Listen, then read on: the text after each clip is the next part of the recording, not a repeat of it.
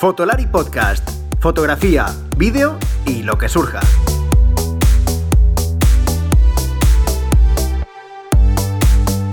Con Rodrigo, Iker y Álvaro. Bienvenidos a este nuevo episodio de Fotolari Podcast, un episodio en el que por fin os voy a desvelar quién es ese colaborador sorpresa del que llevo hablando un par de episodios. Y bueno, vamos a hablar con él, ahora sabréis quién es. La verdad es que ya es un viejo amigo del, podcast, entre comillas, porque ya ha estado aquí alguna vez. Hace tiempo, es verdad, pero ya veréis que en cuanto diga el nombre, en cuanto empiece a hablar, vais a saber quién es, seguramente muchos de vosotros. Pero creo que era muy necesario porque ¿qué vamos a hacer? Bueno, pues con él hablaré prácticamente una vez al mes o una vez cada dos o una vez cada dos meses sobre temas de fotografía general, de vídeo, del mundo audiovisual, pero desde una perspectiva más, no sé, yo creo que como unos temas que más nos influyen a todos, ¿no? Yo creo que no, o sea, no digo que no vayamos a hablar de cacharreo, pero cómo influyen todos estos temas dentro de toda la disciplina, ¿no? Pues por ejemplo la formación, la actitud de los fotógrafos o de los videógrafos ante determinados trabajos, cómo afrontamos con, por ejemplo, con los clientes, las situaciones, eh, de todo, no solo va a ser algo serio, también va a ser veces mm, temas un poco más graciosos o temas más críticos o temas más con más controversia, ¿no? Va a haber un poco de todo, desde ya digo, que no, no va a ser simplemente algo siempre igual, ¿no? Algo muy crítico o algo muy serio, no, no, de todo. Pero creo que faltaba en el podcast porque, como ya digo, bueno, hablamos de cacharreo, de novedades, casi siempre con Iker, con Álvaro, con los chicos de Camaralia, ya lo sabéis. También os traigo entrevistas para que sepáis cómo trabajan algunos fotógrafos, a otro gente del mundo audiovisual, videógrafos, eh, gente que está dentro del mundo, como yo que sé, en escuelas, en tiendas de fotografía, como son los chicos de Camaralia, por ejemplo o un sinfín de gente, ¿no? Gente que monta congresos, etcétera, para que sepáis también su, mundo, ¿no? Y cómo está todo alrededor, no solamente, digamos, el mundo del cacharreo, pero creo que esta parte nos faltaba, ¿no? Entonces, bueno, eh, es lo que vamos a hacer. Eh, me gustaba hacerlo con alguien, no me apetecía hablarlo a mí solo. La verdad es que tener solo un punto de vista, a pesar de que yo sea la persona que lo lleve, no tiene mucho sentido. Así que espero que os guste. Yo creo que, ya digo que creo que nos faltaba en el podcast y va a estar muy bien. Además, la persona que, con lo que vamos a hablar, eh, vais a saber perfectamente que tiene mucho carrete y sabe de qué habla. Poco más que contaros, vamos a empezar ya con el podcast. Eh, no sin antes recordaros que los chicos de Camaralia son nuestro patrocinador, nos siguen aguantando. Sigo diciendo que no sé cómo nos siguen aguantando, pero, pero es que nos siguen aguantando. La verdad es que además saben mucho y eso es de agradecer. Ya sabéis que en el último episodio estuvimos hablando de vídeo. Estuvo uno de, las personas de Camaralia, eh, junto con Álvaro y demás, que espero que os gustara. Y poco más, ya sabéis que nos podéis seguir valorando en todas las redes y etcétera, etcétera. No me tomas el, no me tomas el rollo. Dentro patrocinador y empezamos. ¿Estás pensando en comprar una nueva cámara o necesitas algún accesorio para tu equipo? No dejes de visitar camaralia.com, la tienda online con los mejores equipos de fotografía y vídeo profesional, las últimas novedades y los mejores precios para venta y alquiler, y como siempre atendido por los mejores profesionales. camaralia.com muy buenas, como ya os había comentado en la introducción, eh, tengo a nuestro colaborador eh, que espero que sea, bueno, casi todos los meses le, le podamos tener por aquí, eh, con temitas que ahora hablaremos, bueno, hablaremos más de, todo tipo de cosas de la fotografía. Hoy además el tema tiene, tiene mega, tiene miga, tiene muchísimas movidillas que yo creo que va a dar mucho de qué hablar. Y bueno, os voy a desvelar el nombre, seguro que ya lo conocéis, ya os dije en estos últimos podcasts que seguro que lo conocéis en cuanto dijera el nombre, que es Antonio Garci, que es amiguete mío, compañero eh, desde hace muchos años y un tío que sabe mucho, así que súper encantado de que estés aquí, Antonio. ¿Qué tal? Bueno, pues muchas, muchas gracias, Rodrigo, por invitarme. Mm, me ha sorprendido que me presente diciendo sabe mucho, digo, bueno, sé, sé, sé lo que sé. Sabes, sabes mucho, no digas que sabes, que, sabes, sabes lo que sabes, eso está claro, pero sabes mucho.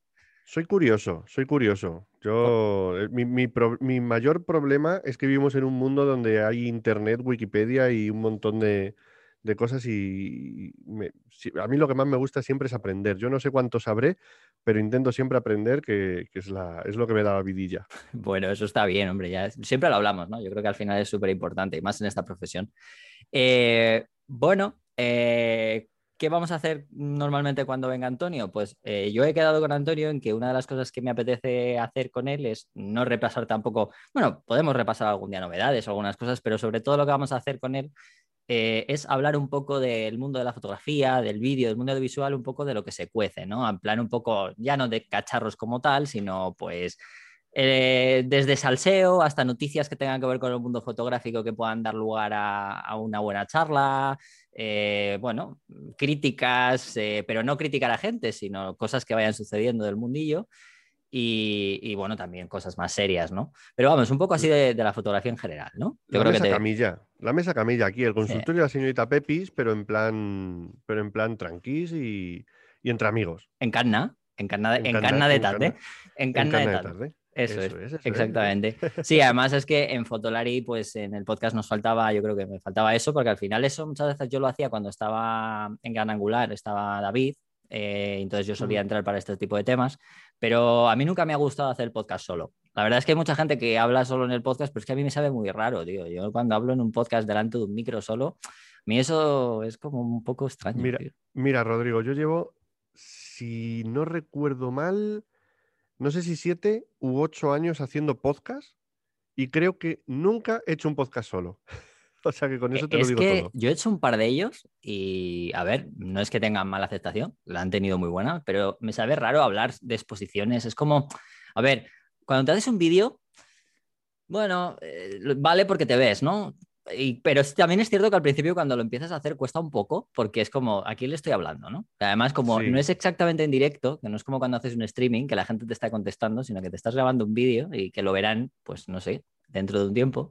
Es un poco raro, ¿no? Se hace como un poco extraño. Pero el podcast. Pero sí, yo, yo es que lo tengo asociado. Para mí, ponerme, ponerme con un micro, ponerme, como digo, como estábamos hablando antes, con la voz sexy de. Lo único que está recibiendo el, oyente es mi voz. Entonces tenemos que cuidar la voz, tenemos que hacerlo bien.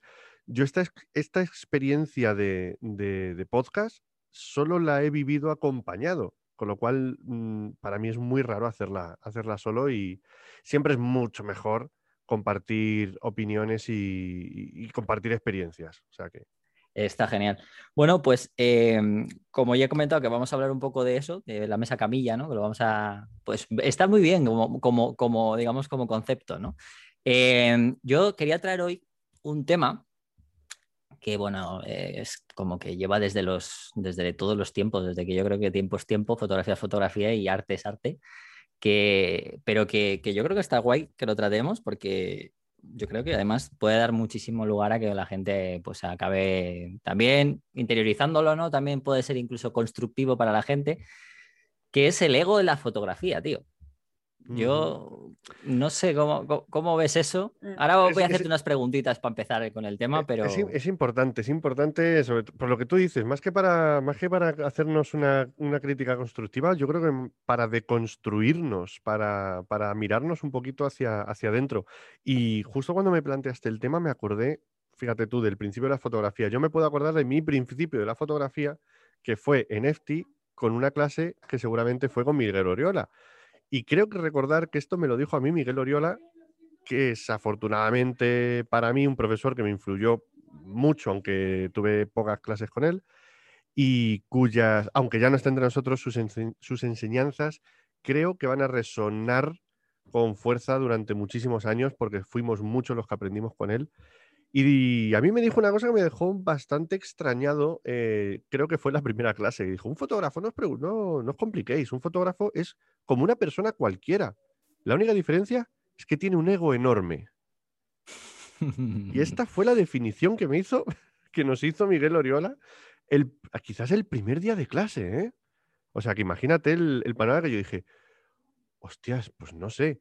Luego con los años no por verlo en los demás, no solamente por verlo en los demás, sino por verlo en mis propias canas, dije, hostia, pues tenía razón, tenía razón. Sí, ¿verdad? Porque al final sí que creo que todos los, no tanto los fotógrafos o no solo los fotógrafos, sino en general yo creo que todos los creativos o incluso voy a utilizar la gran palabra, los artistas, son, somos gente que tiene una, una Cuidado que te acabas, de, te acabas de meter en artistas, ¿eh, Antonio? Me he metido en el arte, me he metido en el arte. Yo ya estoy, yo ya estoy a tope. ¿eh? Has visto que yo entro, yo he entrado ahí fuerte. Has entrado duro. ¿eh? Tenemos, pero porque tenemos una necesidad de comunicar.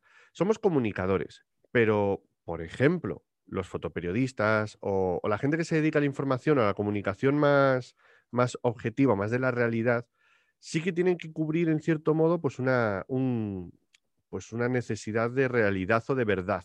Sin embargo, los que nos dedicamos a, a fotografía quizás más comercial, más publicitaria, no te digo artística, sino simplemente pues una fotografía quizás pues más editorial o más, o más comercial publicitaria, pues tenemos un poco esa, esa libertad de moldear el mundo y eso hace que también nosotros nos configuremos un mundo a, a la imagen que, que a nosotros nos, nos plazca más o nos, o nos apetezca más.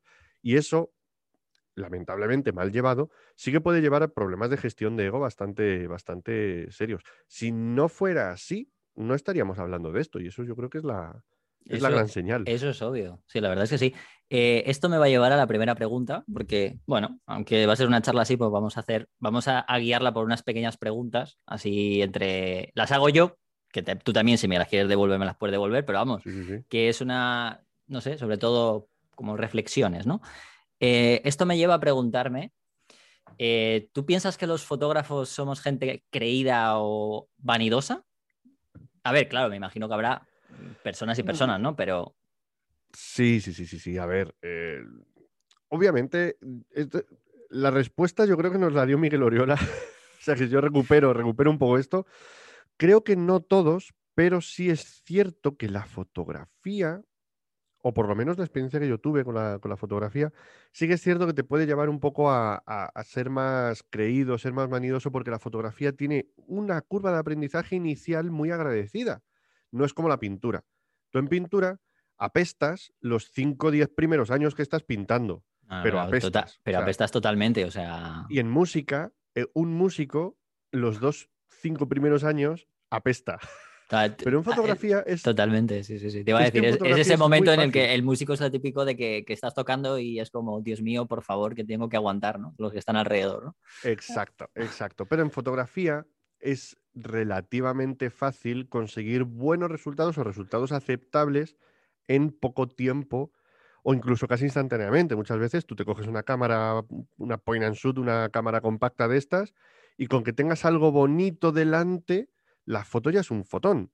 Con lo cual, puedes pensar que es mérito tuyo, cuando, bueno, pues tú te lo has encontrado o, has tenido otro tipo de talentos que no son los meramente fotográficos, vamos a decirlo así. A lo mejor, pues has, oye, pues has escogido una modelo muy guay o mm, eh, conoces a una actriz que necesita unas fotos y le haces unas fotos que son súper sencillas con la cámara en automático y no sabes manejarla, pero las fotos son increíbles porque la persona que tienes delante es increíble, o te vas a hacer fotos a, a un sitio, a un lugar emblemático de viaje, etcétera, y, y sacas una foto, pues eso, que es una postal, y como tú no has visto postales todavía, pues piensas que esa foto es increíble, hasta que vas al kiosco, ves las postales de, de todos los sitios donde, y ya ves que, tu foto no es tan original, pero claro, llama mucha atención y esa curva de aprendizaje inicial es muy, es muy, es, es muy fácil llegar a, a conseguir unas fotos que sean estéticamente agradables y eso también pues anima mucho. Por eso yo creo que la fotografía es una, es una afición tan, tan extendida y que, y que tanta gente practica porque da muchas alegrías muy rápidamente.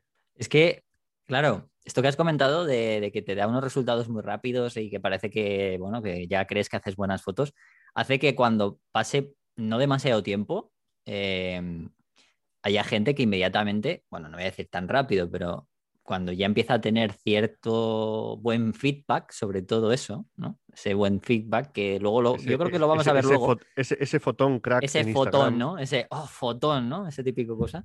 Eh, ya yo empiezo que se te suba un poco a la cabeza, ¿no? Ya seas in- incluso aunque no seas profesional. O sea, que es que es como, corres ese peligro, ¿no? De, sobre todo, yo creo que a día de hoy, una cosa que, que me he dado cuenta que, claro, en comparación con lo que ocurría antes, nadie, es muy raro a día de hoy que haya Vivian Meyers por el mundo.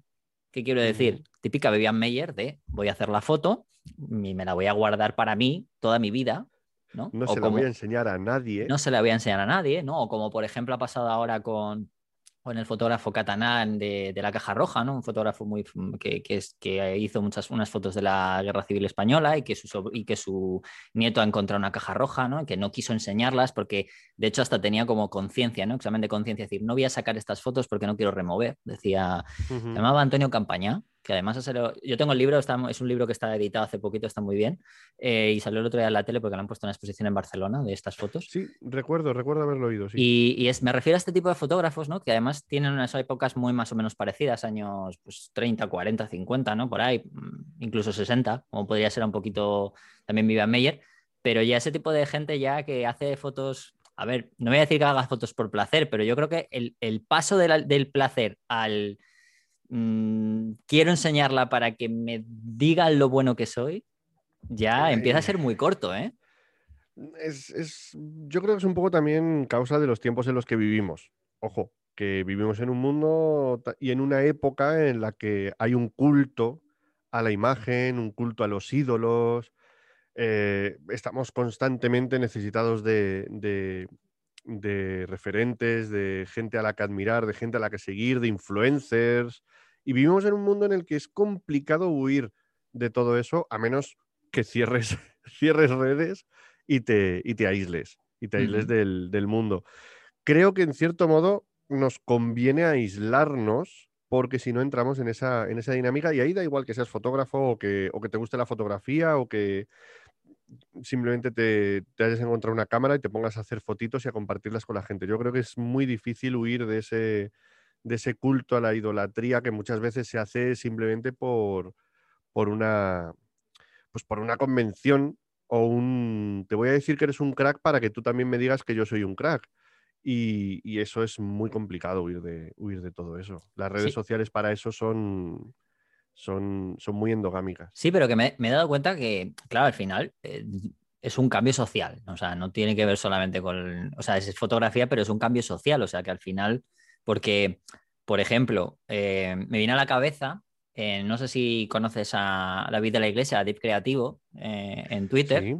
que muchas veces. sé, quién es, sé quién es. Bueno, con mucha razón, yo le conozco, yo, es un tío muy majo, muy troll, lo voy a decir aquí porque de vez en cuando nos escucha, entonces lo voy a dejar ahí patente. Pero muy troll, pero bueno, da igual, yo también le troleo. Eh, pero no, pero más allá de eso, em, eh, hace mucha fotografía de paisajes, sobre todo es lo que hace.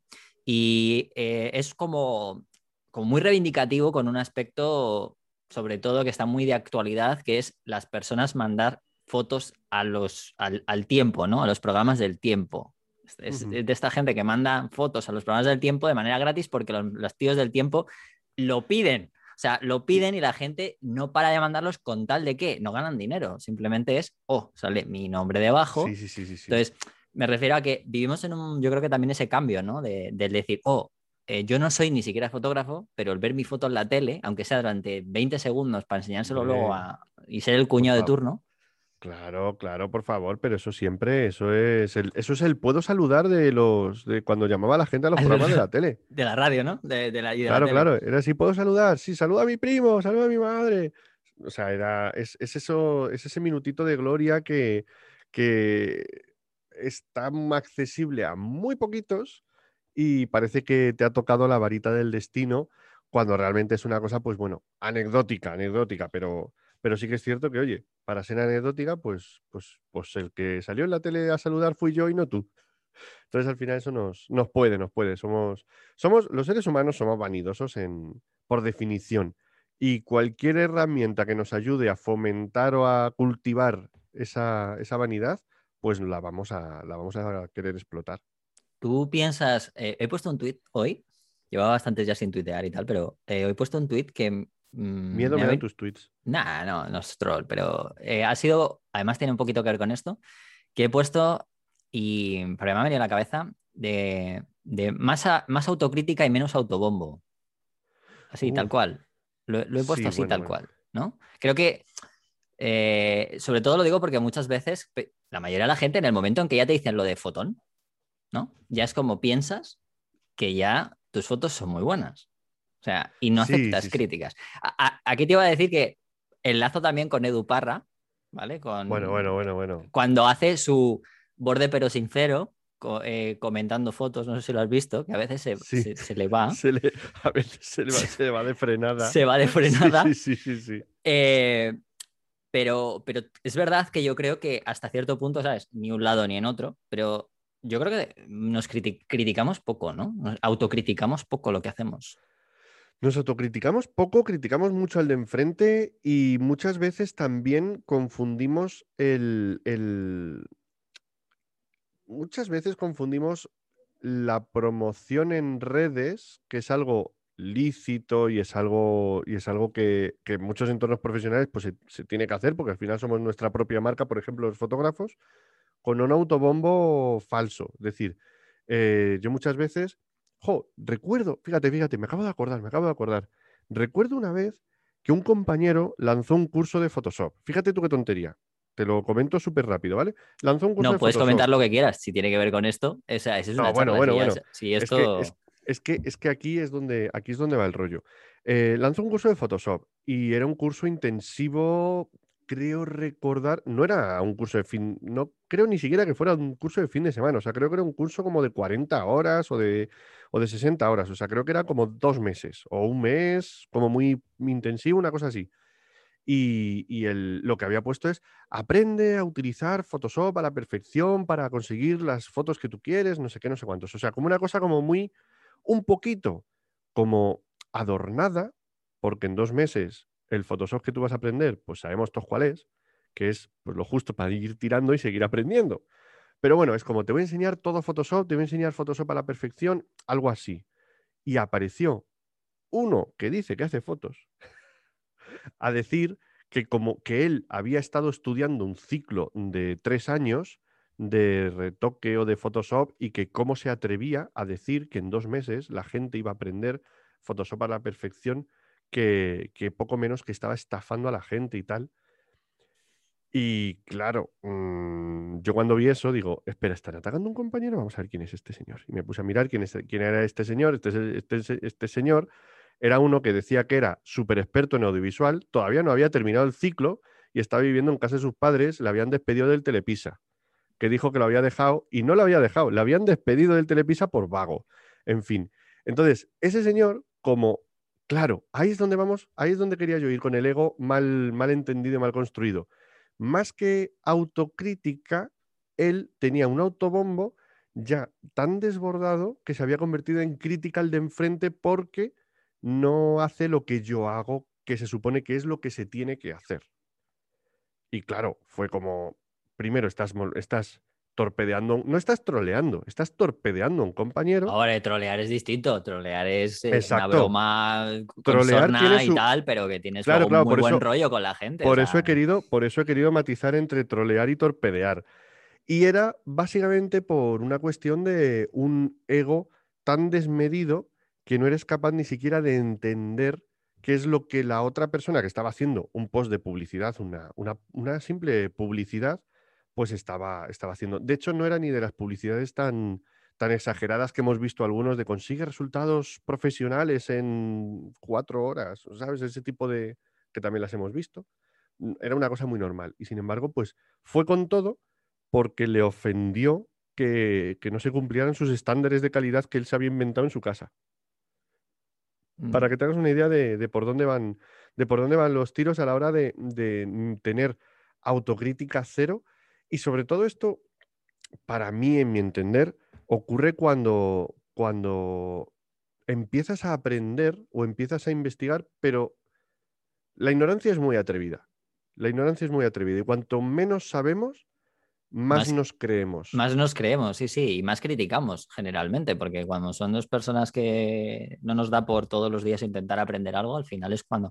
Eso de esa, la frase de cuanto más mm, pienso, o sea, cuanto más sé, ¿no? Era cuanto más sé, pienso que sé menos, ¿no? O algo así. O sé, o- Sí, sí, o yo lo único que no sé es que no sé nada, o algo así, ¿no? Cuanto más cuanto más- aprendo, más, de- más me doy cuenta de lo poco que sé. Eso sea, es, exacto. es sí, que es sí. así. Y es verdad, no, no, no, totalmente. Es que, a ver, me, me, me viene esto porque también hay una, hay una práctica, bueno, que no tiene por qué, a ver, estamos hablando de cosas que tampoco, o sea, es una generalidad, pero es verdad que luego, oye, cada uno, esto es un mundo, ¿eh? También lo digo para la gente que nos escuche, que tampoco piense que todo el mundo que haga estas cosas, todo el mundo ya automáticamente es así o no.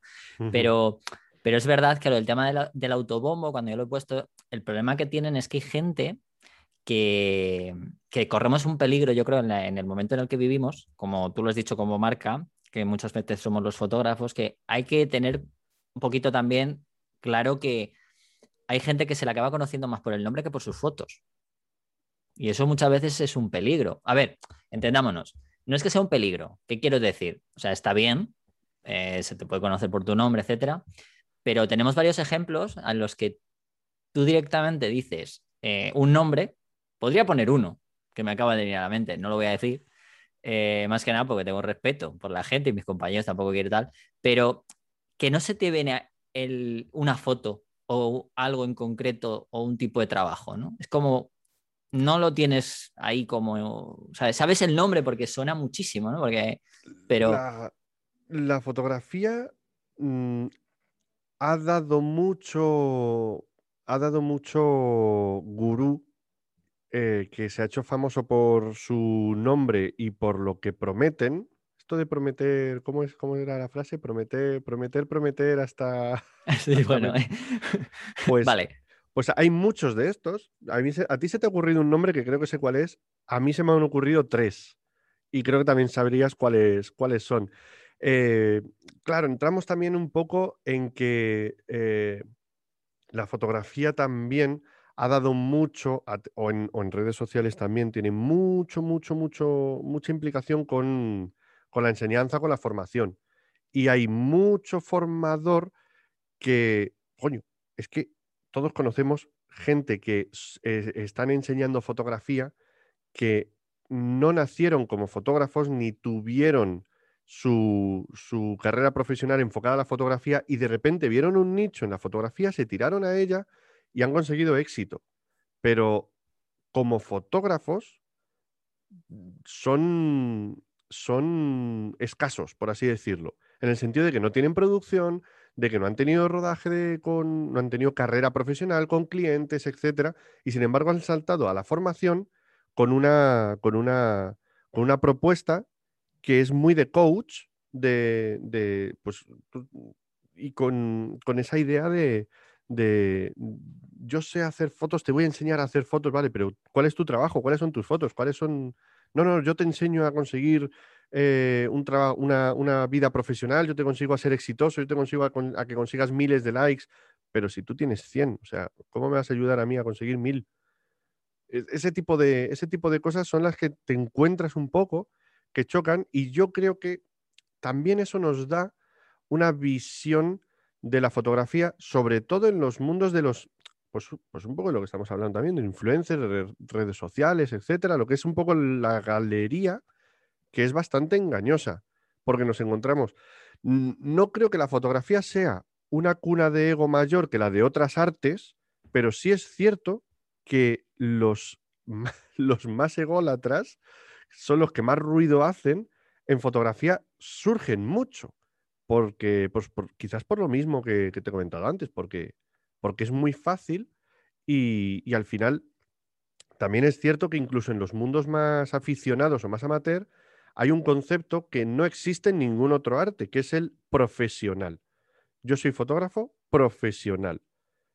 Y además tengo mi trabajo de oficina de 5 a 7, de, digo, de 9, de 9 a 5, que es lo que me da de comer pero soy fotógrafo profesional. ¿Por qué? Porque tengo una cámara profesional, porque tengo un, flash profesional. Porque... Que ahí vamos a, ahí es donde vamos, ¿no? Que luego está otro, hay, otro concepto eh, que es el, el, de, el, de, el del ego por el equipo. O sea, en plan de tengo este equipo, joder, es que lo mío es lo mejor, eh, lo típico, ¿no? Lo mismo que has hablado tú de la crítica de mira, esto podría hacerlo, yo llevo tal, luego te aparece el típico que sabe todo de, todo lo que se cuece en el aparataje, ya lo sabes, y ya se cree que ya se cree que bueno que tiene que, que, gracias a eso sabe mucho más que ninguno, ¿no? O sea, está el ego del equipo. No, no, no, no, no, Rodrigo. Pero tú qué cámara usas? Una, una Olympus, el, móvil. Eso no es profesional. Eso no es profesional. No, yo a mí, o sea, a mí, yo, sea, eh, yo primero ya sabes que ya solamente por el tema del equipo ya ha sido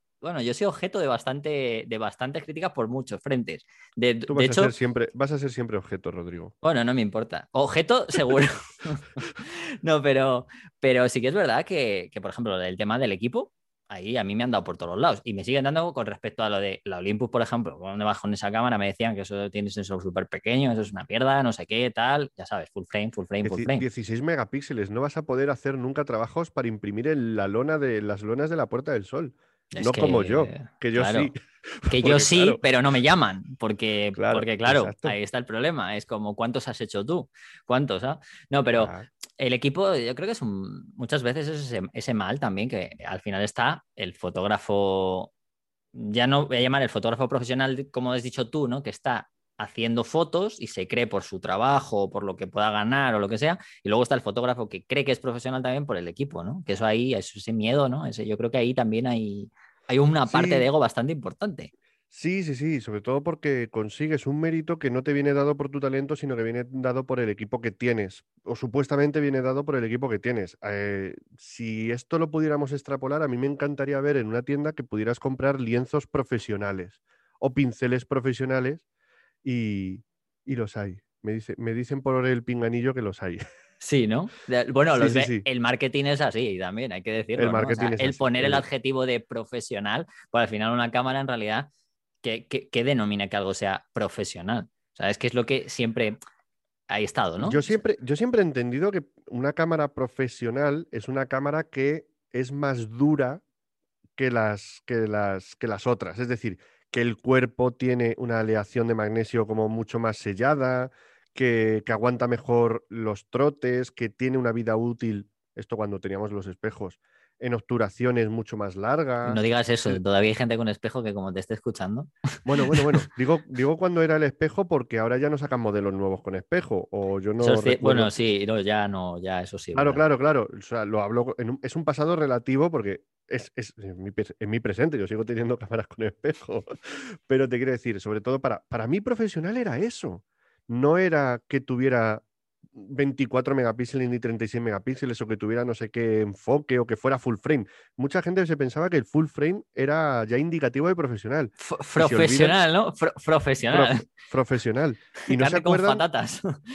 y no se acuerdan de una cámara que fue la Nikon D500 o la D300S, que yo es la que, yo es la que Mm. estuve trabajando, que sí que tenía cuerpo de cámara profesional, pero un sensor APS-C. O sea que no, te- no tienen nada que ver con, con ese tipo de cosas. Para mí una cámara profesional es una cámara con la que trabajas. No es una cámara que es te da que mejores resultados. Es la Claro. cámara que te puede llevar y que te aguanta carros y carretas. Claro, es que al, al final muchas veces hay muchísimos fotógrafos que, que, a ver, no digo cuando han empezado, pero incluso cuando ya llevan un poquito y se compran un segundo cuerpo, eh, el cuerpo anterior, el que han estado usando a lo mejor en ese momento de transición, sigue siendo un cuerpo que a lo mejor no podrías denominar profesional, pero te sigue sirviendo y sigues haciendo fotos con él como segundo cuerpo para ganar dinero. Claro. Eso le pasaba Claro. mucho a fotógrafos de boda, por ejemplo, cuando ya empezaban a tener, adquirir un segundo cuerpo, no mandaban a lo mejor su 40D o 30D de Canon, ¿no? Que eran a lo mejor como, o a lo mejor esa transición de, de por eso digo, de la serie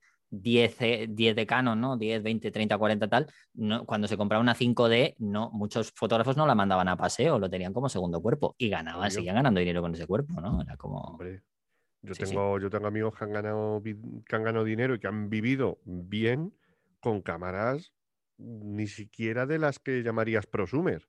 O sea, al final el profesional es, er- eres tú, no, no, es tu, no es tu equipo y profesional es el que, el que gana dinero con su profesión. O sea, quiero decir, existe el concepto de, de- nos estamos metiendo en otro jardín, ¿eh?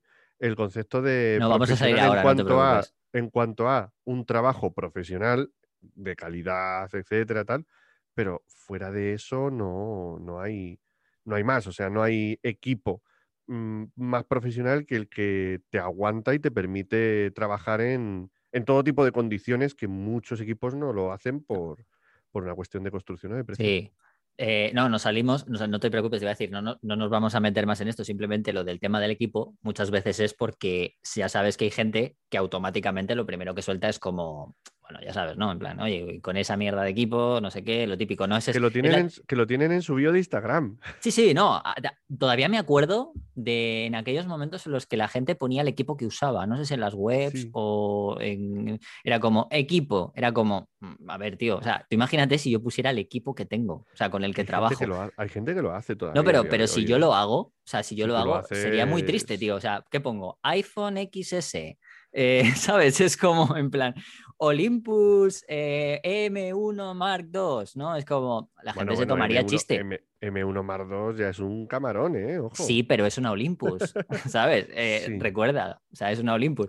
No, pero em, esto me lleva a, otra, una cosa que, bueno, claro, irremediablemente, aparte del equipo, pero me viene a la mente otra cosa que, de las que yo tengo que sufrir, he tenido que sufrir, pero que bueno, no me pasa a mí, no me pasa a mí solo, sino a muchos, que son los que vienen de atrás que viven de lo que han hecho, porque a lo mejor esto es contrapunto de lo que estábamos hablando, porque como bien has dicho, está la gente como muy moderna, que si los influencers, como que si la nueva forma de negocio, de exponerse, no sé qué, que tiene sus cosas malas, pero luego está la otra parte, aquellos que no se están, digamos, aclimatando a las nuevas situaciones y su ego por haber hecho algo hace mucho tiempo, siguen, de ahora empiezan a denostar todo lo que hay. O sea, es como, soy el, llamémoslo los puretas con cierto caché, ¿no? Ya, llamamos algo así, ¿no? Sí, sí, sí. No, a ver, es, el, ego, el ego tiene un, tiene un contrapunto muy peligroso. Yo creo que el ego es bueno en realidad, ¿eh? Sí, sí, sí. Yo creo que el ego bien traído es bueno porque te ayuda a posicionarte, a defender tu propia forma de ver las cosas y, a, defender tu forma de, trabajar o de, o de, o de expresarte. Pero sí que es cierto que el ego puede tener un contrapunto muy grave y es pensar que ya lo sabes todo o pensar que ya sabes todo lo que necesitas saber para lo tuyo. Y el mundo cada vez se está haciendo más grande y más pequeño a la vez, porque cada vez el conocimiento es mayor y los contactos se estrechan. Llega un, punto, llega un momento en el que vivimos en un mundo en el que nos conocemos todos y el conocimiento sigue avanzando, sigue ampliando. De repente, todos pensábamos que la fotografía iba a ser así como tal cual estaba 40 años más y de repente llegaron las cámaras digitales. No, eso es una mierda, porque es que el digital nunca va a conseguir la calidad del analógico tal. Esa discusión cuando yo empecé en 2008 todavía estaba, todavía estaba. Todavía había gente que pensaba que los sensores no tenían la calidad de la película. Ojo ahí. Luego ya vinieron las, los full frames. Luego ya vino el mirrorless. Mirrorless nunca lo va a sustituir, como mucho complementará, porque es que hay cosas que necesitas el espejo y yo el espejo no lo voy a sustituir jamás porque los sistemas de enfoque no van a poder ser los mismos. Pues toma, ahí hemos llegado. Y ya no solo son los mismos, ya son mm, abrumadoramente mejores. Claro. Porque son abrumadoramente mejores. Entonces, claro, ¿cuál va a ser la siguiente? Los sensores, yo qué sé, vendrán los sensores curvos, o vendrán las cámaras de acción, o vinieron las GoPro, no, eso no va a tener, los drones, esto no va a tener.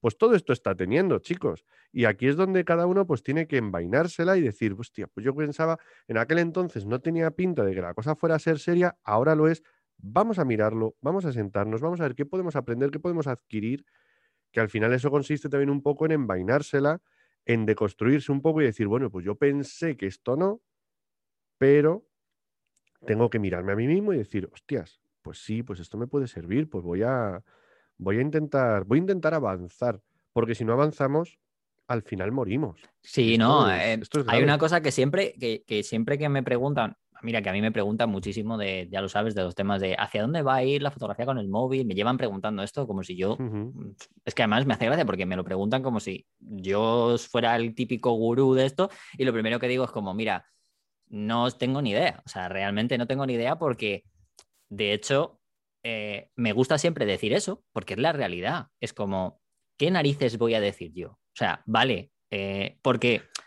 Puedes adivinar, pero... Sí, pero es que además, muchas veces cuando a mí me dicen, no, es que tú has sido de las primeras personas, digo, ya, pero es que hay una parte que yo no escondo y es que cuando yo empecé, yo lo que hice, lo único que creo que es importante que la gente muchas veces no hace, y yo creo que ese es el gran problema, es mirar alrededor, mirar alrededor y fijarte un poquito, o sea, mirar más allá de ti, porque al final yo no había inventado nada. O sea, yo empecé a hacer fotos con el móvil y a darle seriedad y me decía la gente, ¿y por qué? Porque te dio por ahí, porque te salió la idea, vino la Virgen María. dije, no, tío, porque, Porque se a ver, a otro. Eh, se lo- o sea, yo lo empecé a preguntar, vi que además tuve la suerte de que reconozco que yo estaba en Estados Unidos, en Nueva York, que en este sentido van un poquito más adelantados en ciertos aspectos que aquí, y vi que esa tendencia parecía que incluso había muchos fotógrafos que ya la veían como algo bastante plausible. Y yo lo preguntaba, yo incluso pues comparé, ¿no? Yo decía, oye, mira, es que a mí me sirve para esto, yo creo que es útil, pero no sé cómo lo veis vosotros, no sé cómo va. Y claro, a mí además me empezó a chirriar porque ya empezaba a ver como que había alguna exposición en Nueva York que se había hecho y no sé qué. Y claro, cuando ya ves eso y dices, hostia, también das esa confianza de decir, es Nueva York, una- es la meca casi de la fotografía, por así decirlo, ¿no? En cuanto a tendencias y tal.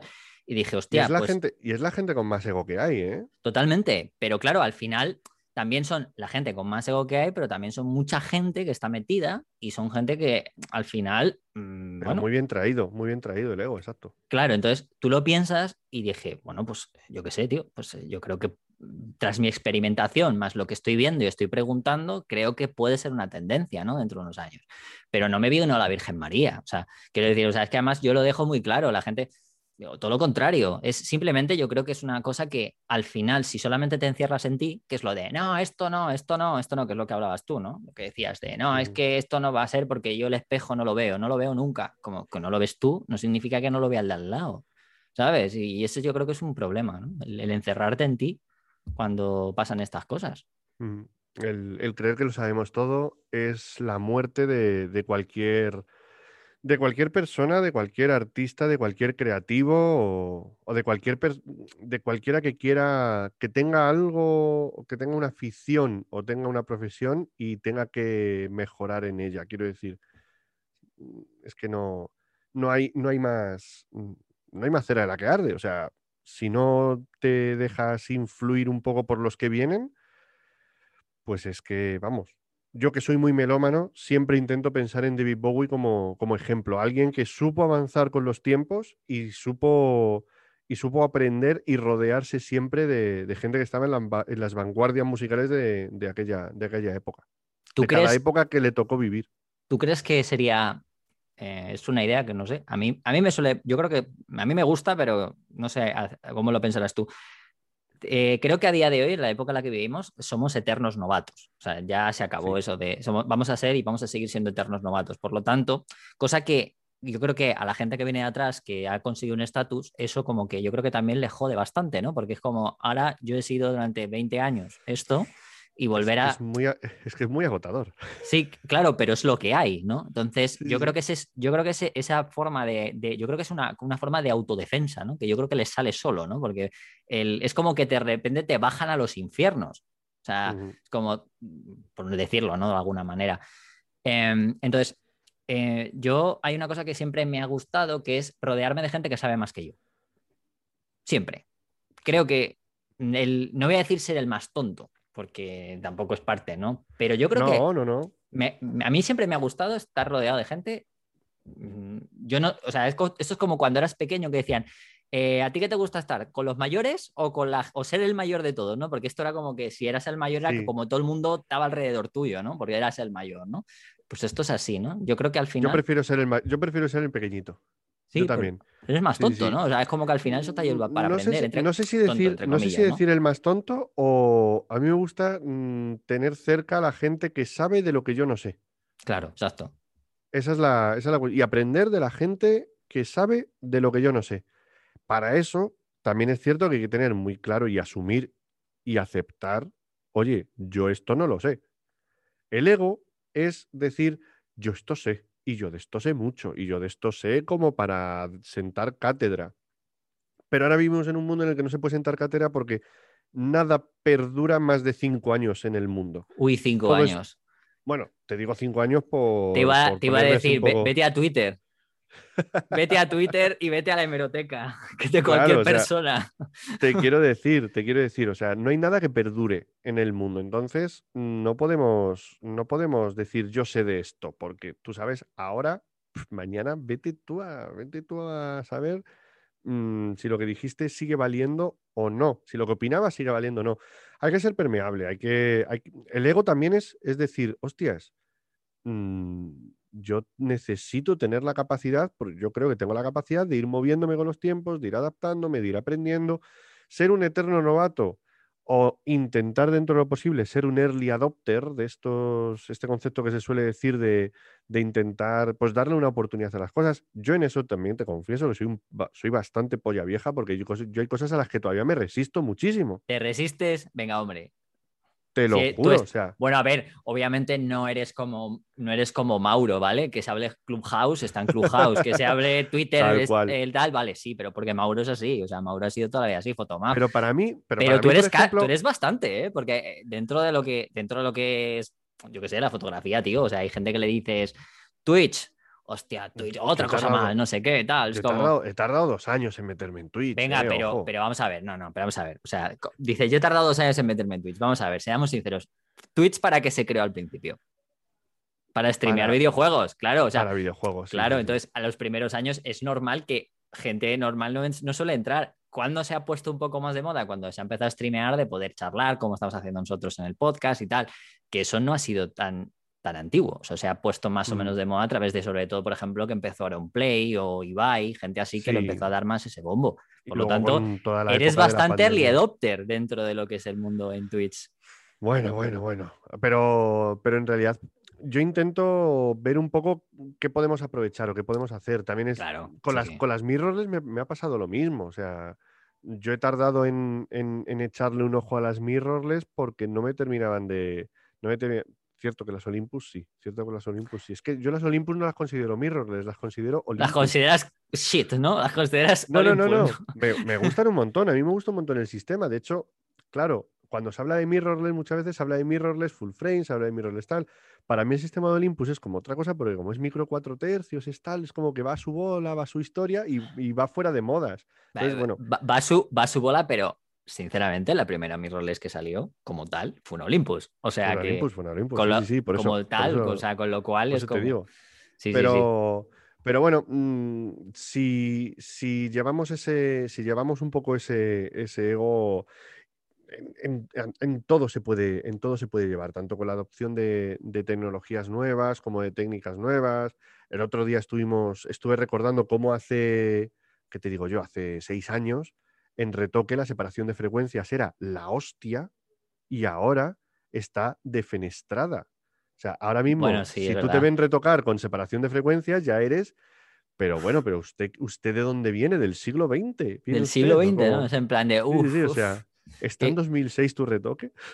Eso es como, qué boomer eres, ¿no? Casi. ¿Qué boomer? Ok, boomer. te, podrían decir, ok, boomer, ¿no? En plan yo retoco con separación de frecuencias y te dicen, ok, boomer, sí, sí, tal cual, tal cual. O sea, es, ese, es, ese, rollo. Es el meme total. Claro, y, ahí vienen una, serie de cosas que, que si te pones a, defender un poco lo que, lo que tú has aprendido, sobre todo, vuelvo a decir, el, el problema, creer que lo sabes todo, uff, te vienen, te vienen y te dan sopas con ondas. Lo bueno es que te dan, te, te corrigen, te ponen en tu lugar muy rápidamente porque al final la evidencia es muy, es muy clara y te quedas atrasado totalmente. ¿Tú crees que la gente se, presenta a concursos em, por ego? Absolutamente, absolutamente. Esto es un axioma. No hay que demostrarlo. No necesita demostrarse. O sea, los concursos son un, ejercicio de, de ego. También te voy a decir, también te voy a decir que no presentarse a concursos es decir, decir, yo es que no me presento, o sea, decir yo es que no me presento a concursos también se hace por ego. Hombre, claro, eso es como yo, lo que hablábamos antes, ¿no? Es en plan, yo no hago lo esto, yo no hago lo otro. Es como, como esa actitud de ir contra lo que se lleva, porque si eh, vas contra lo que se lleva, eres guay. Porque, eso es, eso es. ¿Sabes? Es que es esa... fíjate, fíjate lo que te voy a decir, Rodrigo. Creo que presentarse a concursos es un ejercicio de ego positivo, porque te arriesgas a que alguien te diga, no, no has ganado, te jodes y, decir, no me presento a concursos, que es lo que yo hago. No, yo no me presento a concursos por norma. Eso eh, sí es un ejercicio de ego negativo. Y ahí estoy yo aquí haciendo autocrítica porque, claro, a mí humilde no me gana nadie. No, no, está muy bien, joder. Pero es que me hace gracia lo de los concursos. Siempre, yo me he presentado a algunos, ¿eh? por supuesto. Y has, y has ganado algunos. Sí, sí, es verdad.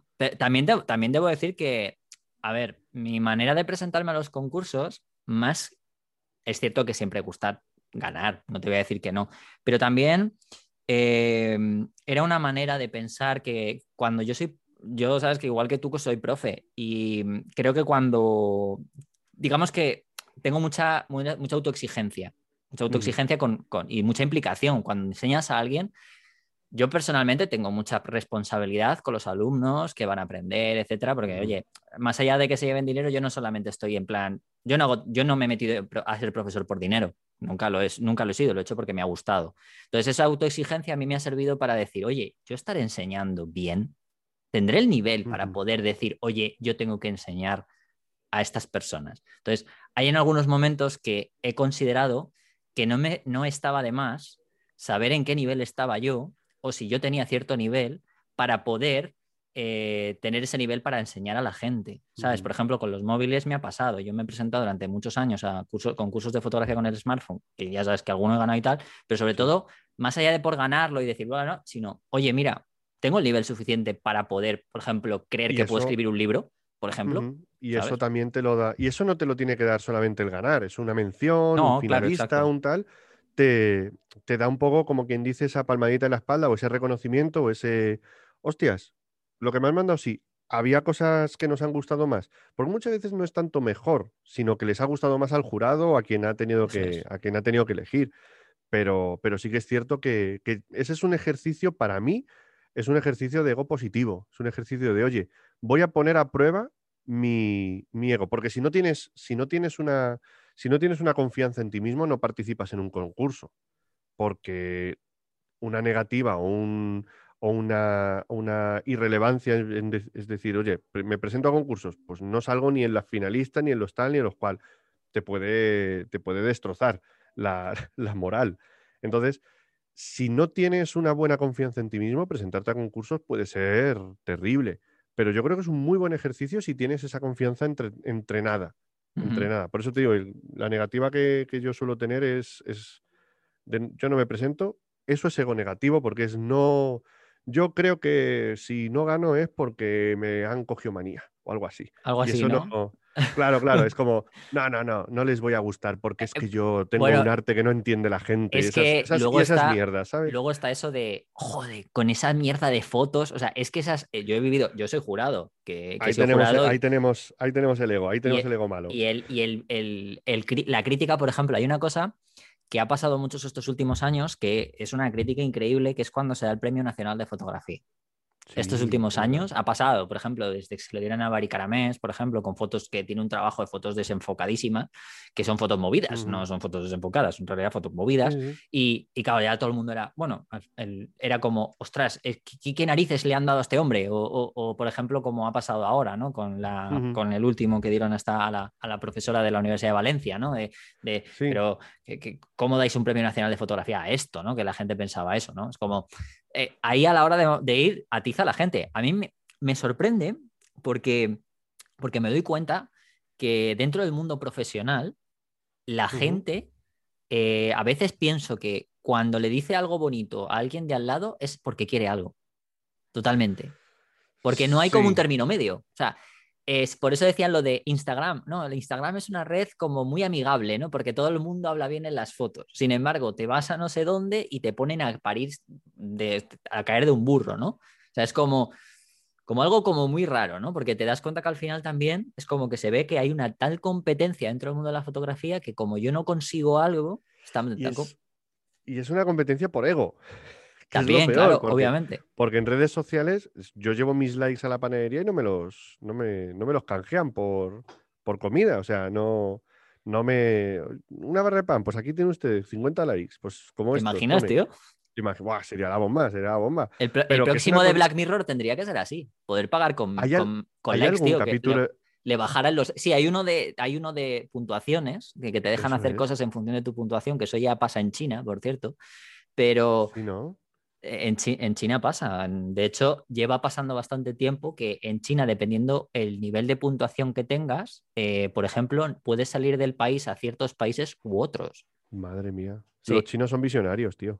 Sí. Pero ojalá, o sea, tú imagínate, no, ojalá no, que no pase nunca, pero que imagínate lo de, lo de que tienes no sé cuántos likes y de repente compras una barra de pan y parece, y parece como en la cuenta del banco, ¿no? Que desaparecen y se, y se restan. Te desaparecen likes, sí, sí, sí. Pues eso, al final es una competición, pero es una competición por ego, es una competición por, por, por conseguir un poco, pues ese, ese que te en la píldora que, que a todo el mundo le gusta que nos digan cosas bonitas, pero que realmente no ni significa nada más allá de que a alguien le caes bien o que te quiere agradar o lo que sea, es que ahí se acaba todo, o sea, no, no va más allá. Y es, es grave, es grave que nos tomemos muchas veces estas cosas tan en, tan en serio, la verdad. Y no hay término medio. Yo No, no, no, no, no hay término medio. me he dado cuenta, pues eso, ¿no? Me, me, he dado cuenta con eso, ¿no? Como, como Dios, o sea, es como...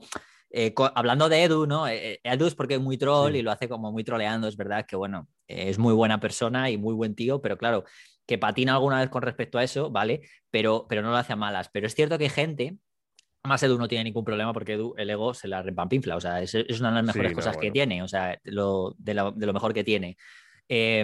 pero, pero sí que es verdad que hay gente que, que es como que va a machete cuando hay algo que ve que, que lo ha conseguido otro y él no, ¿sabes? Porque dices, pero claro, a ver, tú haces cosas totalmente distintas. ¿Cómo te lo van a dar a ti si están buscando a lo mejor otra cosa, ¿no? Sí, sí, sí. Esto, esto en, el, mundo influencer también ha pasado mucho y lo sabes con, con el. Bueno, la gente que la gente que subía las stories a Instagram, gracias Goico Grill. Así Para que todo el mundo pensara que les habían invitado a cenar y realmente estaban ahí pagando su hamburguesa 15 pavos.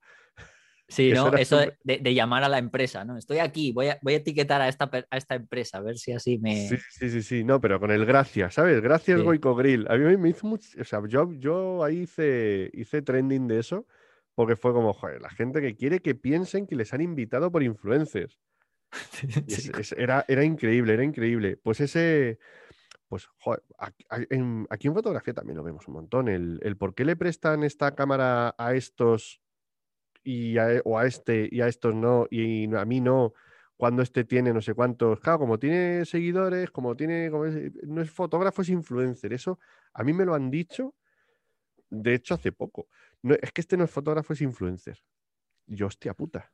Es que eres pues influencer. Eso, esa, no, esa coña, esa coña se la, se la hace mucho Iker a, a Oliver Vegas, a Obuno. Claro. Se la lleva haciendo muchísimo, le llama Instagramer, ¿no? Y, y, Oliver, fíjate, Oliver, que lleva que la gente le conoce mucho de Instagram, ¿no? Pero es que Oliver lleva muchos años siendo fotógrafo, antes de que Insta fuera Instagram, ¿sabes? Que lo que pasa que es la coña que lo hace Iker muchísimas veces. Claro, pero si quieres reducirlo al absurdo y llevarlo a ese, a ese terreno, puedes, puedes ir ahí. Y lo puedes hacer con una intención, pues un poco irónica o de troll o, para echarte unas risas, o lo puedes hacer en serio, que es lo peor. Porque luego está la gente que eso se lo cree. Que esto es, ¿sabes? Como cuando, cuando la gente veía. Eh, ¿Cómo era esto? Como cuando la gente vio la peli del Joker y se identificó con el, con el personaje. Ah, pues sí, ¿no? Porque, porque, somos outsiders, es que vivimos una sociedad, es que la sociedad nos mata. Tío, que es la peli de un psicópata. No te identifiques con eso, por favor.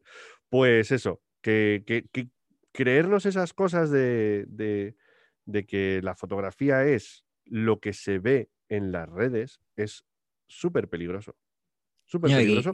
no tanto para, sino para la, para la estabilidad emocional y mental de mucha gente que, se, cree, que se, cree, que esto es una competición. Que además es que, que somos, que, que, apretamos un puto botón, que vale que sí, que, que, que es arte, que tal, no sé qué, pero mm, yo no sé, o sea, mentalmente hay algunos que, intentan mostrar algo que se están, o sea, están autoengañando o saben que le están intentando engañar a alguien, porque, porque realmente nosotros, ¿qué, coño hacemos? O sea, sinceramente, a ver, vale que está muy bien y tal, pero coño, que hay gente que salva vidas, ¿vale? Cada uno tenemos nuestro puesto y me parece genial porque todo es como todo, ¿no? Esto es como el ciclo de la vida y el ecosistema en la selva, ¿no?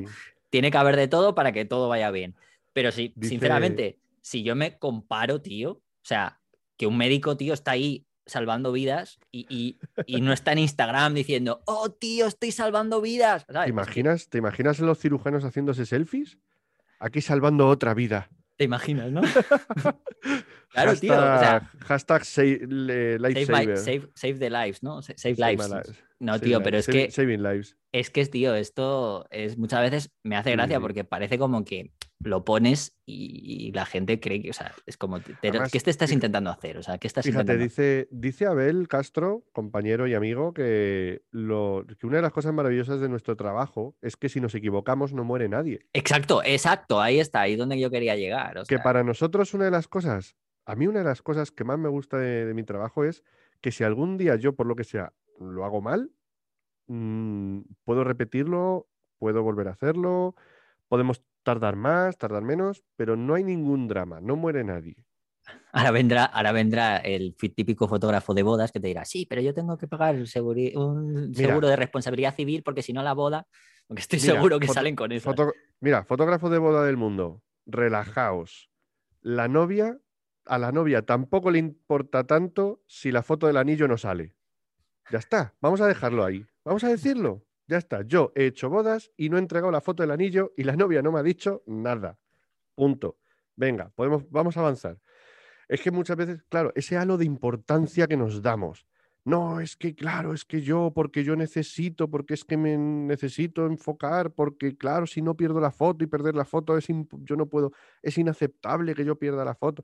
Mira, chicos, relájate, relájate. Haz mejor tu trabajo, pero si quieres, también relájate porque al final son otras cosas las que, las que importan. Relativizar, en, en definitiva, creo que es uno de los mayores ejercicios que tenemos que, que hacer en la, en la vida.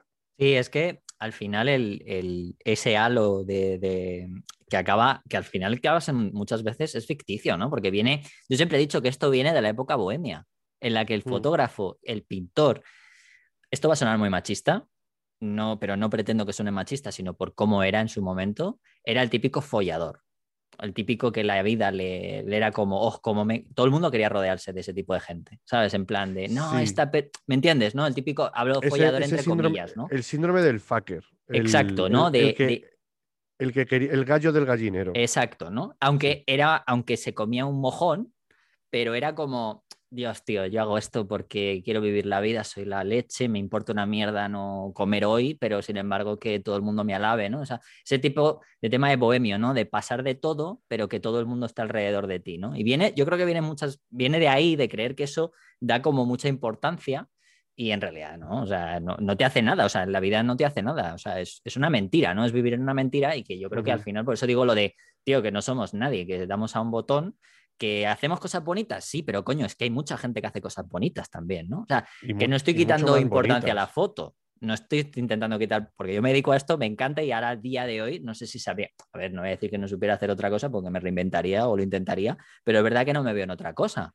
Pero, coño, seamos sinceros, que no somos aquí, yo qué sé, ¿sabes? Que no... No, no, no. Para nada, para nada. Pero ese, ese, es que lo que yo hago, es que lo que yo mm, tal, es que como yo lo enfoco, es que como la vida, es que no sé qué, eso es, eso es horrible y, y- y tomarnos en serio, tomarnos en serio es lo peor, es lo peor que podemos hacer. Yo vivo, Hasta ese punto, ¿eh? Hasta ese punto. sí, yo sí. vivo maravillosamente desde que no me tomo en serio. Desde que eres influencer, Antonio. Desde que soy, yo soy, yo soy, yo soy un tío que cuenta cosas y a veces hay alguien que me escucha. Otras veces no, yo las cuento igual, ¿eh? Te lo digo. Sí, sí, yo lo soy sé. un tío, yo soy un tío que se ríe con sus propios chistes. Y a veces soy el único que se ríe con sus propios chistes. Me pasa mucho, de, de hecho debería revisarme mi humor. Pero yo creo que es algo maravilloso. Yo creo que no, no tenemos que, no tenemos que darnos. Aquí nadie ha venido a cambiar el mundo. Nosotros no podemos cambiar el mundo.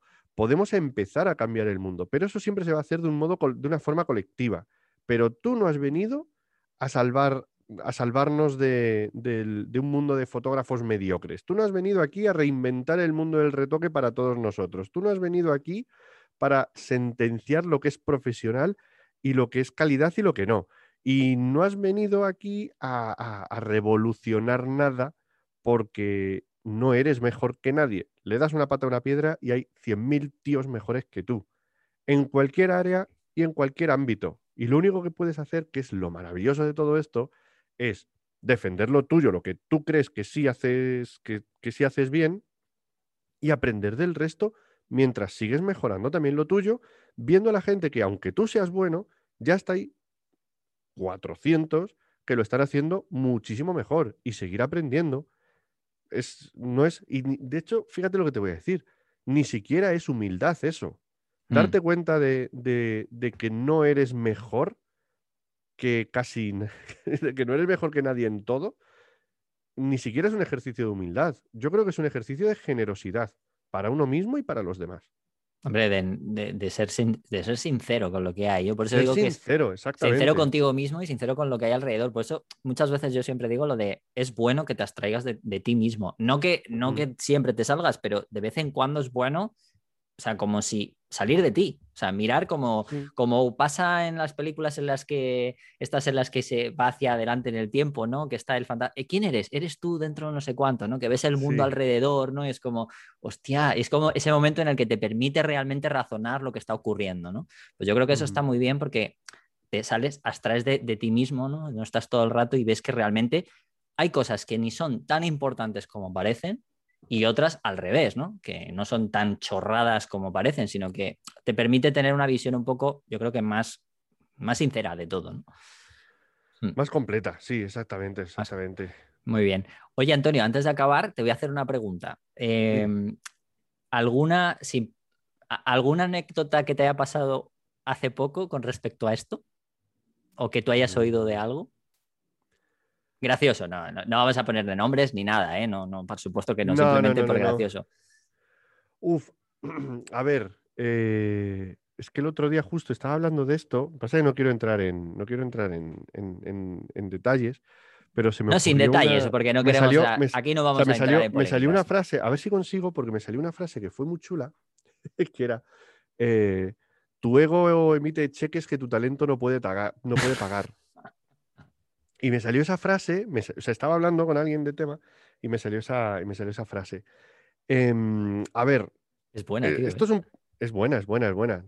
Es buena. Tu ego emite cheques que tu talento no puede pagar. Pues mira, mm, desde alguien que ha tenido, o sea, un poco al, al hilo de la, de, la, de la bronca que hubo con el, con el que promocioné el curso, una de las cosas que, que más me encuentro es la gente que sentencia y que le da a los y que le da a compañeros, a los demás, opinión que no le han pedido. Vale. y se la dan en público para un poco pues, Engrandecerse su ego. engrandecerse a sí mismo, exactamente. Sí, sí. Los, las críticas, eh, las críticas constructivas de las fotos en los comentarios de Facebook y de Instagram. Tú subes una foto, pues un poco por subirla. Y alguien te dice, el cielo está torcido, la composición aquí, es que el corte, es que has cortado la mano, es que está muy quemada, es que está no sé qué. Y tú le dices, "Mm, vale, bueno, es la foto que yo quería hacer. Ya, bueno, pues que si no aceptas las críticas, no, no, lo que, perdón, lo que no acepto es que tú vengas, como yo podría hacerlo, yo podría ir al, al perfil de alguien que tenga un millón de seguidores, que yo no tengo un millón de seguidores, ni creo que los vaya a tener en mi puñetera vida, y me pongo a comentar. Nunca digas nunca, recuerda. Nunca digas nunca, pero yo mm, intuyo que no. Vale. Llámame. Intuye- llámame no, no, llámame visionario, pero yo intuyo que no. Llámame Zack Snyder, visionario, pero yo intuyo que no. Y, y comentarle cosas como tus fotos son una mierda, las mías creo que son mejores. ¿Por Sí. qué? Porque eso genera un ruido que te da, por así decirlo, visibilidad. Entonces, eh, recientemente me ha pasado un poco eso, de, gente que comenta cosas y tú ves que están comentando cosas para conseguir un poco montar como esa gresca, como montar un poco como ese, ese momento incómodo Mm, y que te, que te buscan en definitiva un poquito para que haya un poco pues ese, ese, ese salseo ese, o ese barullo y conseguir desde ahí visibilidad. De hecho, conozco algún caso de alguien que lo hizo no solo conmigo, sino con muchos más compañeros, porque al final hay que sembrar para recoger. y, y- y claro, pues eso. eh, cosa, cosa, cosa anecdótica y se me calienta la boca, pero cosa anecdótica, el tío es retocador y el otro día me enteré que no paga el Photoshop. Muy bien, eh, eh, totalmente. Eso es, vamos, un día, un día, un día tocaremos ese tipo de movidas. Lo de, lo de, lo de- yo si quieres un día hablamos de lo que es dárselas de profesional y no pagar ni, ni pagar tus licencias ni pagar tus impuestos. Si Esa es quieres, un día buena. hablamos de esto. Un día, un día hablamos de eso, sí, sí, sí, sí, totalmente. Venga. Me parece, me parece muy bien. Bueno, pues, pues nada, tío Antonio, que muchas gracias. Que eh, a ver, el mes que viene, a ver qué temita. Que yo creo que, que esto está guay, porque eh, luego al final, entre las entrevistas también que hacemos a los otros fotógrafos, videógrafos y tal, eh, los temas con, con, Álvaro y con, y con Iker, más de novedades y tal, yo creo que estas cosas molan, ¿no? Porque están dentro, ¿no? Son este tipo de, de, de temas, ¿no? Que al final son candentes, que están ahí, que todo el mundo al final habla de ello, porque no hablo de esto, sino de mil cosas, ¿no? Lo, lo, que, lo acabas de contar tú. También algún día lo mismo me traigo, me traigo aquí, me molaría hacer un día un debate de alguien que sea pro Capture One, pro Adobe, ¿sabes? El típico round. Yo, podría haber sido los dos en cualquier momento de mi vida. en cualquier momento. Sí, sí, sí. Yo, he, sido, yo he sido pro los. Yo soy pro los dos ahora mismo. Casi. Bueno, sí, bueno, hay varios que sí, pero vamos. Y, y, nada, bueno, pues nada, que ha sido un placer, que no, que, que el mes que viene a ver qué tratamos. ¿Vale? Genial, y, genial. pues un placer y gracias, gracias por invitarme, gracias por, ah, tío, por dejarme este huequecito. Sí, que, tengo, que sí, que contigo además me lo paso siempre sí. Te, iba a decir a la gente que no lo sepa, pero si tengo uno de mis ordenadores está justo detrás de ti, o sea... Cierto, cierto, o sea cierto, que, cierto. Que, que eres compañero y amigo de hace muchos años, así que ya ves tú. Eh, pues nada, eh, a toda la gente que espero que os haya gustado, que mandéis comentarios, ya sabéis, compartáis y comentéis en todas las, en todas las plataformas, a ver qué os parece, si queréis que tratemos algunos temas eh, que os molen o que os gustaría que tratáramos. Eh, ya sabéis de este rollo, así más fotografía, vídeo que esté dentro del mundo audiovisual, todo lo que pueda tener cierta, yo qué sé, lo que sea. Casi, no, no voy a decir candente porque a veces no vamos a tratar temas candentes, ¿no? Habrá temas, por ejemplo, una de las cosas que queremos, que, quiero hablar con Antonio también tendrá que ver con la formación, que también el que es formador, pues creo que es muy interesante para que también gente como vosotros, eh, si tenéis dudas o sepáis que, os molaría coger en algún momento, qué tipo de cosas son buenas en un momento u otro, pero que nos dejéis ideas, que, que una vez al mes pues va, va a estar chulo. Así que nada, espero que os haya gustado y nos vemos, o bueno, nos escuchamos en el próximo, en el próximo episodio. Un abrazo, Antonio, muchas gracias. Otra a ti, hasta luego.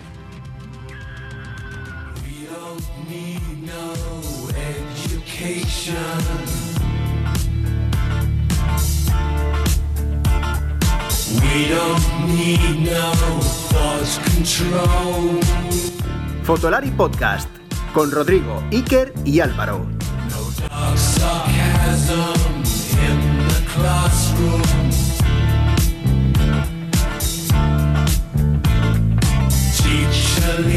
leaving the kids alone.